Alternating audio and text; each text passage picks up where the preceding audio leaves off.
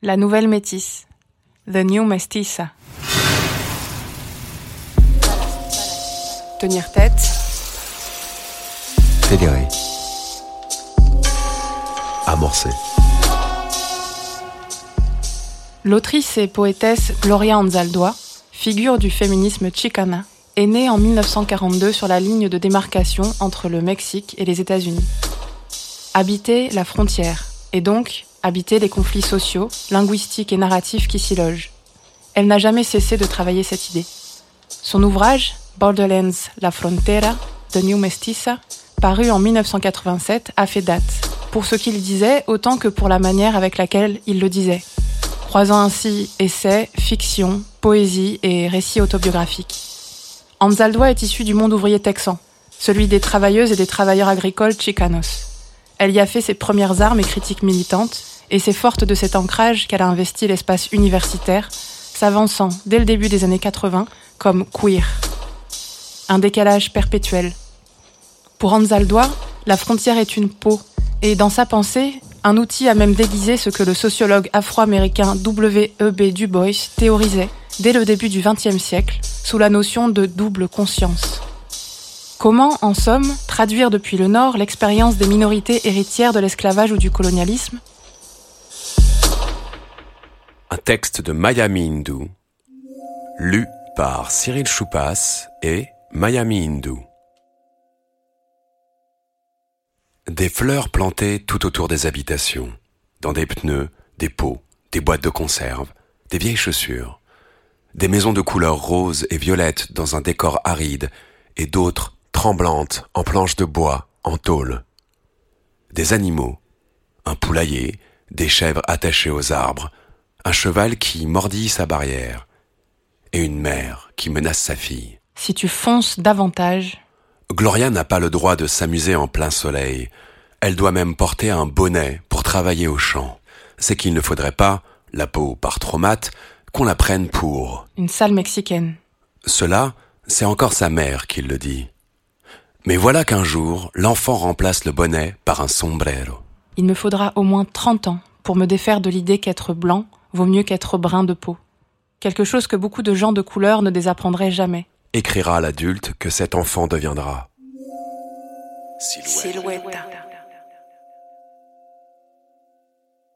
Dans la vallée du Rio Grande qui la voit grandir, la petite aux cheveux bruns sait bien que son corps n'est pas un allié, Il lui a dérobé son enfance. écrira-t-elle. Du sang, trop tôt, coule chaque mois entre ses cuisses.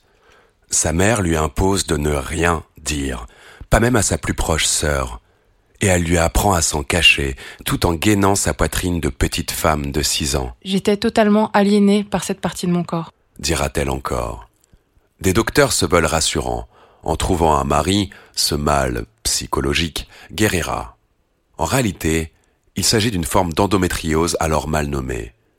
La honte et le secret bien gardé de cette silhouette précoce vont laisser des traces sur sa croissance. Ils consolideront toutefois sa sensibilité à l'injustice et son empathie pour les personnes différentes ou tenues pour telles. À 9 ans, Gloria connaît ses premières émotions sensuelles avec une cousine.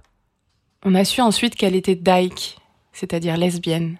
Il m'a fallu attendre longtemps pour comprendre que je l'étais aussi et pourquoi je l'avais attirée. Il faut se représenter le Texas des années 1950. Un célèbre moteur de recherche en ligne donne à voir des chapeaux de cow-boy, des lassos, des voitures et des flingues. C'est un peu court, sans doute, mais c'est cette mémoire que l'État nous aura léguée. Gloria grandit à la frontière physique entre le Mexique et les États-Unis. Bercée dans une culture, prise en sandwich entre deux cultures, enjambant les trois cultures et leur système de valeurs, la mestiza, la métisse, subit une lutte de la chair, une lutte de frontières et une guerre intérieure. La ségrégation raciale est la loi du pays. L'école où Gloria étudie, à Édimbourg, est anglophone. Elle côtoie ainsi des personnes blanches. Dans les classes avancées, elle est la seule chicane. Si l'on rabaisse celles et ceux qui parlent espagnol, la native d'Arlingen n'en excelle pas moins. Son premier livre, c'est à son père qu'elle le doit. Il l'a acheté à quelques centimes. Un western dans lequel Les femmes de ménage, les méchants et les prostituées étaient tous mexicains. Mais Gloria sait qu'au Texas, les premiers cowboys sont majoritairement chicanos. Elle sait aussi que ce sont les Anglos qui ont détruit le ranch de sa grand-mère. Son père, ouvrier agricole, comptera dans sa construction. Il aidera à saisir plus tard ce qu'être un macho peut réellement signifier dans semblable contexte. Être assez fort pour nous protéger et nous soutenir financièrement, ma mère et nous, tout en étant capable de montrer de l'amour. Analysera-t-elle dans son livre Borderlands, la frontière. Le macho d'aujourd'hui a des doutes sur sa capacité à nourrir et à protéger sa famille. Son machisme est une adaptation à l'oppression, à la pauvreté et à la faible estime de soi. Mais la chair de cet homme va être frappée par la tôle d'une voiture alors que Gloria n'a que 14 ans. Quatre bouches après lui restent à nourrir. Alors, quand elle n'est pas à l'école ou qu'elle ne lit pas, elle passe son temps libre et ses étés courbés dans les champs de pastèques et de maïs, dans les fermes de grands propriétaires, parfois sous les nuages de pesticides qui lacèrent les yeux nus de sa mère, de ses grands-parents et de ses cadets. Gloria aime porter des bottes et des pantalons d'homme. La machona, garçon manqué, s'assied et discute avec les employés de la ferme de leurs conditions de travail. Toute sa jeunesse, elle participe ainsi aux réunions de mouvements chicanos et de travailleurs agricoles qui émergent dans le sud des États-Unis. Les Chicanos ignoraient qu'ils étaient un peuple jusqu'en 1965, quand César Chavez et les ouvriers des fermes se sont unis, quand I Am Joaquin a été publié et que le parti de la Raza Unida s'est formé au Texas. Ce texte est un long poème et son auteur, un ancien boxeur professionnel né dans le Colorado. Je suis Joaquin. Je suis zapotèque, mestizo, espagnol. J'ai été cette révolution sanglante. J'ai été le vainqueur, le vaincu. J'ai tué et j'ai été tué.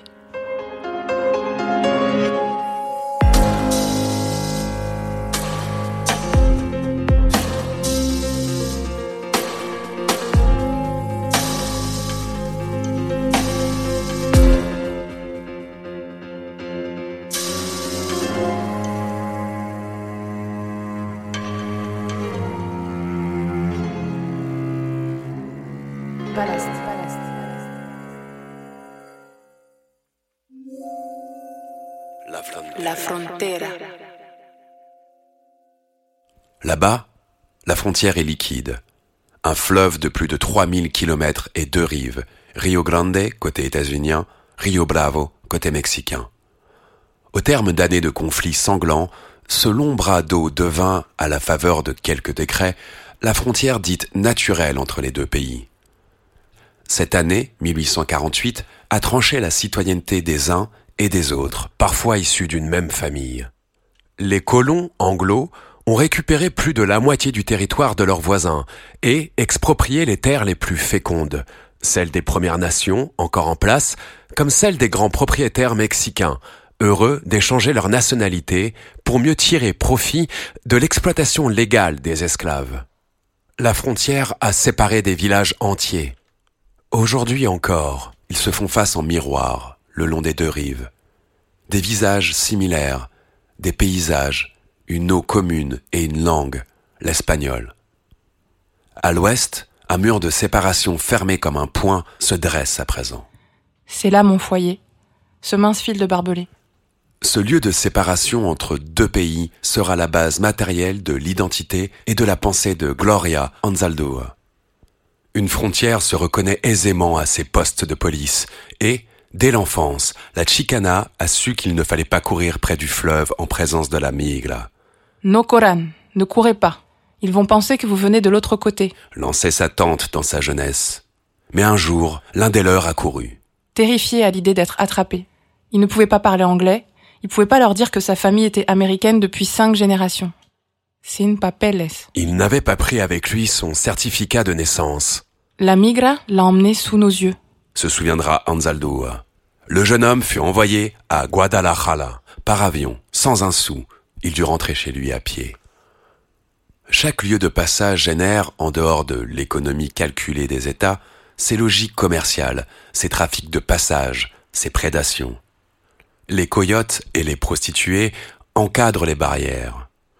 Les colons espagnols avaient jeté les premiers les populations autochtones d'Amérique à la frontière de leur culture en leur interdisant l'usage de leur langue et de leurs rites.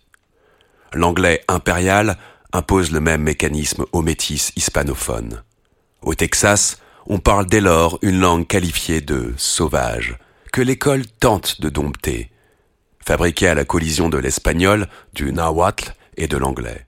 Somos los del español deficiente. Nous sommes votre cauchemar linguistique, Asenra, Anzaldúa. Parce que nous parlons avec des langues de feu, nous sommes crucifiés. Racialement, culturellement et linguistiquement, somos huérfanos. Nous sommes orphelins. Dans ce frottement, la langue cabossée continue de s'inventer, de se créoliser, pour le dire comme Édouard Glissant. La créolisation régit l'imprévisible par rapport au métissage. Elle crée dans les Amériques des microclimats culturels et linguistiques absolument inattendus. Se plient ainsi, à la frontière, plusieurs imaginaires, tous liés à l'autre côté, l'autre versant, la porte close, une cordillère de mémoire perdue. Que signifie alors être un ou une Mexicaine soustrait de sa patrie? Une identité raciale rattachée à une âme collective. Ces rébellions que nous, Mexicains, avons dans le sang surgissent comme des rivières qui débordent dans mes veines. L'identité de Chicana tient du métissage entre le colon espagnol et les premiers habitants décimés, majoritairement aztèques. Autrement dit, à échelle mythologique, entre le conquérant Hernán Cortés et Malanali, la Malinche, la femme indigène vendue par son propre peuple, puis devenue polyglotte, vue comme médiatrice, traîtresse, putain et mère du premier enfant mestizo du Mexique. Après la conquête vers le nord anglophone, et avec les barbelés. Pour les chicanas ou les chicanos en possession de la fameuse green card, il arrive que la conversation avec leur longue histoire se recouvre du fin plastique de l'oubli. Nombre d'entre eux se mettent à regarder d'un œil suspicieux les clandestins del otro lado qui passent la frontière. De vieilles femmes s'acharnent sûrement à transmettre les mythes d'Astlan, ceux des vainqueurs et des vaincus, le nom des résistants et résistantes. Elles protègent les chants de la Vierge de la Guadalupe et de la Jolona. D'autres, comme la grand-mère aux yeux bleus de Gloria Anzaldúa, aux origines européennes, s'efforcent de faire oublier cette identité embarrassante et guettent le destin des nouveau-nés.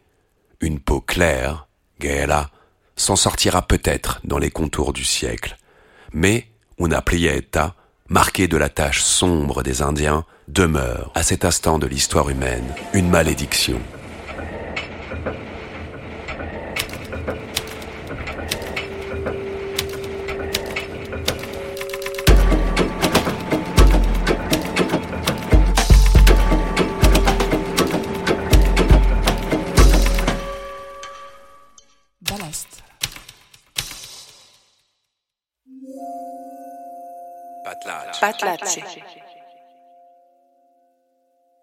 C'est au sein de la lutte des Chicanos qu'elle fait face au sexisme et à l'homophobie. À cette époque, j'ai senti que le mouvement manquait quelque chose. Il ne s'attaquait pas à l'oppression des femmes. Racontera Gloria Anzaldúa au cours d'un entretien accordé en 1995. C'était un mouvement nationaliste très important pour les Chicanos, semblable au mouvement des droits civils. En tant qu'entité nationale, nous essayons de protéger la culture, la race. Mais pour moi, c'était plus comme si nous essayions de protéger la partie masculine de la culture. Elle éprouve une sensation de décalage, se sent partiellement étrangère à sa propre communauté, qui voudrait faire de l'homme le centre. Elle se sent proche des identités à la fois masculines et féminines, mita et mita, hybride. Une vieille insulte anglaise employée dans les milieux ouvriers, queer, qui veut dire tordu, pervers, politisé par l'underground gay états-unien à partir des années 1950, lui tombe sous la main. Son étymologie pointe l'idée de transversalité. Anzaldúa la fait sienne, puis la prolonge au cœur de la frontière. Sa mère l'observe, entre gêne et fierté. L'étroite vie dans les ranchs a commencé à m'irriter, et euh, ce rôle traditionnel des femmes était une selle que je voulais pas porter. La jeune queer est la première de sa famille à poursuivre des études à l'université Texas Pan American, puis à celle d'Austin. J'ai grandi entre deux cultures, la mexicaine avec une influence indigène forte et l'anglo faisant partie du groupe colonisé sur nos propres territoires. Je suis à cheval sur cette frontière texane et mexicaine et sur d'autres tout le temps. Ce n'est pas un territoire confortable où vivre, dans ce lieu de contradiction. La haine, la colère et l'exploitation sont les reliefs les plus visibles de ce paysage. C'est avec ce bagage qu'elle avance dans les études. Elle comprend qu'elle ne peut retenir les concepts universitaires dans le cadre dicté par l'institution raciste et monoculturelle. Validant ainsi un cursus d'anglais, elle placera un temps son espoir dans l'enseignement public et l'aide à la scolarisation d'enfants de migrants. Ce n'est qu'en restant flexible qu'elle, la métisse, peut déployer la psyché horizontalement et verticalement. Gloria Anzaldúa puise librement dans les mythes de quoi affiner les contours de son identité frontalière, laquelle conteste l'appartenance à un seul système de connaissances, un seul sexe, une seule langue. À l'intérieur de nous, comme de la culture chicana, les valeurs communes à la culture blanche attaquent celles de la culture mexicaine. Et c'est conjointement qu'elles attaquent les valeurs de la culture indigène. Inconsciemment, on le vit comme une attaque contre soi-même, contre ses croyances, comme une menace qu'il faudrait contre-attaquer tout le temps. Elle fera dès lors de la notion Nahuatl, de Nepantla, un espace de traversée, à l'entre-deux de ce qui est et de ce qui advient, dans lequel le sujet expérimente la perte de repères, la rupture violente avec les représentations binaires, mais aussi la créativité et la transformation. Cet état passager, elle le nomme Quatlique, du nom d'une déesse aztèque représentée avec deux têtes de serpent collées front contre front. Ces concepts spirituels, grains de sable dans les rouages analytiques occidentaux, doivent permettre d'imaginer une troisième voie, un monde de transformation révolutionnaire en charge de dépasser la frontière pour accueillir les sujets aux mémoires encastrées les unes dans les autres, où les nepantrelas, les passeuses, seraient des sentinelles. Il politise et poétise son discours. Espérons que la main gauche, celle de l'obscurité, de la féminité, de la primitivité, puisse dévier la main droite indifférente et rationnelle de sa route suicidaire. Ce lieu utopique, plus inclusif, elle le nommera El mundo surdo. Le monde gaucher. Elle ne cessera de le reformuler au gré de ses écrits et de ses entretiens. La culture est faite par ceux qui détiennent le pouvoir, les hommes. Les hommes façonnent les règles et les lois, et les femmes les transmettent. En 1977, elle s'installe en Californie pour se concentrer sur l'écriture. Quatre ans plus tard, elle coordonne avec Cherry Moraga un recueil de féministes de couleur, This Bridge Called My Back, ce pont appelé mon dos. Un ouvrage choral mêlant poésie, témoignages, essais et œuvres d'art. La décennie précédente a fait de la poésie un souffle central dans les luttes féministes radicales. Des femmes chicanas, asiatiques et noires s'y avancent, jurant qu'au sein des luttes sociales, leur histoire et leur mémoire se trouvent prises en étau entre les hommes de leur communauté et les féministes blanches. Je regarde les femmes blanches rapetisser devant mes yeux, perdre la fluidité de leurs arguments, de leur assurance, marquer des pauses gênées aux mots race, aux mots couleur. Je peux plus continuer à utiliser mon corps comme un pont à fouler pour faire le lien. Témoigne Moraga en introduction. Cet ouvrage est le premier à s'avancer de la sorte au carrefour de la race, de la classe, du genre et des sexualités. Il fera date. Ces poétesses examinent les oppressions et puisent dans des réserves d'expérience et de tradition qui ont jusqu'alors rarement pénétré la littérature. Analysera la poétesse et activiste lesbienne Jan Clausen. À leur tour de connaître l'énergie de la colère qui se libère. Réédité à plusieurs reprises, mais jamais à ce jour traduit en langue française, il se veut une réponse radicale à la mise sous silence et à l'appropriation des récits et des savoirs des penseuses de couleur. En 1987, Anzaldúa publie l'essai Borderlands La Frontera, de New Mestiza, écrit en alternant anglais et espagnol. Il sera son livre le plus important. Elle a 45 ans. À l'origine, ce devait être un recueil de poésie. Son vécu se transforme au fil des chapitres en une expérience politique, poétique, théorique et spirituelle. Elle y déploie la conscience de la nouvelle métisse et interroge Qu'a-t-elle hérité exactement de ses ancêtres? Ce poids sur son dos, Quel est le bagage de la mère indienne, le bagage du père espagnol et celui de l'anglo? Il est difficile, poursuit-elle, de faire la différence entre ce dont on hérite, les acquis, et ce qui a été imposé par la force.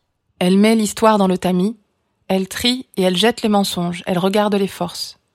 Cette mesure est une rupture consciente avec toutes les traditions oppressives de toutes les cultures et religions. Elle fait connaître cette rupture et produit des traces de la lutte. Elle réinterprète l'histoire et avec de nouveaux symboles, elle forme de nouveaux mythes. Anzaldúa invite à une alliance entre les personnes de couleur, les femmes et les queers, un terme qu'elle privilégie à lesbiennes et gays. Il y a une raison pour laquelle le mestizo, le métis et le queer existent à ce moment de l'histoire et à cet endroit du continuum de l'évolution. Nous sommes un mélange qui prouve que le sang ne constitue qu'une même trame. Être en permanence en état de traduction d'un monde à l'autre, sentir en soi la transformation et le deuil induit par ce mouvement, mais aussi l'obsession de construire des cadres neufs, celles des siècles à réparer, d'un dénouement imaginaire. Appartenir à la communauté des ébranlés, autant de rêves qu'Anzaldúa assume d'endosser en sa qualité de médiatrice. Le corps de la métisse est une intersection. Elle est passée du statut de chèvre sacrificielle à celui de prêtresse officiant à la croisée des chemins. En politisant le métissage, elle entend faire des interstices existants de plus larges territoires où habiter et lutter. Son Mondo Zurdo invite à remplacer le deuil par l'utopie. Une manière d'acter que les descendants de la colonisation et de l'esclavage se trouvent désormais au fondement des questionnements qui remettent en perspective les lieux de savoir. Vivre entre les cultures conduit à voir doublement, d'abord du point de vue d'une culture, puis de celui de l'autre. Voir de deux ou plusieurs perspectives rend ces cultures transparentes. Retirées du centre, vous apercevez la mer dans laquelle vous avez été immergé, mais dont vous étiez inconscient ne voyant plus le monde de la façon dont vous étiez conditionné pour le voir. La métisse, prise dans le feu croisé des camps ennemis, tandis qu'elle porte les cinq races sur son dos, nage dans ce nouvel élément extraterrestre où la race n'est plus glorifiée, ni la sexualité ou le genre. Elle est en capacité de se transformer, toujours à partir de nouvelles données. Elle s'éloigne des anciennes dichotomies, racines de la violence, de l'injonction à la traîtrise, comme à celle du culte de l'État-nation. La nouvelle mestissa s'en sort en développant une tolérance pour les contradictions et une tolérance pour l'ambiguïté. C'est qu'il importe avant tout de ne pas abandonner le regard du serpent près du sol, ni la distance de l'aigle. La rigidité signifie la mort.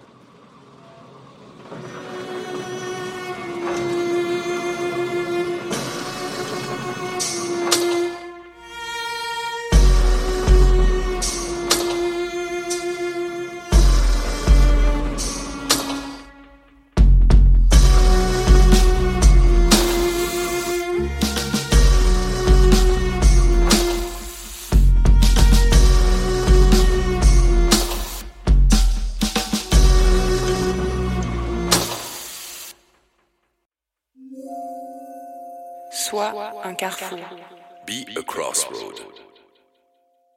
Temps, Gloria Anzaldúa envisage d'être artiste. Mais l'écriture est son centre, autant qu'un processus douloureux, nous raconte l'universitaire Camille Bach, spécialiste de l'écrivaine. Un déchirement même, un vous l'intéresser. C'est comme si on travaillait quelque chose en moi. L'écriture essaie de mettre en ordre certaines expériences, mais avant de pouvoir les mettre en ordre, elle doit me démonter. Quand j'écris, j'ai l'impression d'être celle qui est démembrée et remembrée. Écrire pour se retirer du regard et du joug du dominant, pour décoloniser, pour introduire dans l'être, dirait Fanon, un rythme propre, apporté par les nouveaux hommes, un nouveau langage et une nouvelle humanité. Et pousser les murs et collecter les traces de l'histoire à l'écart des monuments des vainqueurs.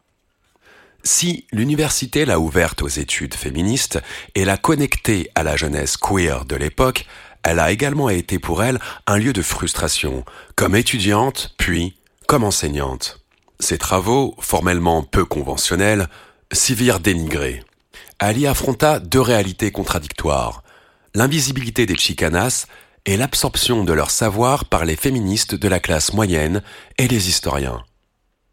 Anzaldúa s'y sentit muselé. Il arrivait que nous soyons seulement deux chicanas à l'université. Et cela m'a forcé à me définir clairement afin que ce ne soit pas des féministes blanches qui le fassent. En ces hauts lieux de la connaissance, elle emporta avec elle ses communautés, y imposa son bagage linguistique en recourant au code switching pratiqué par les latinos et les chicanos.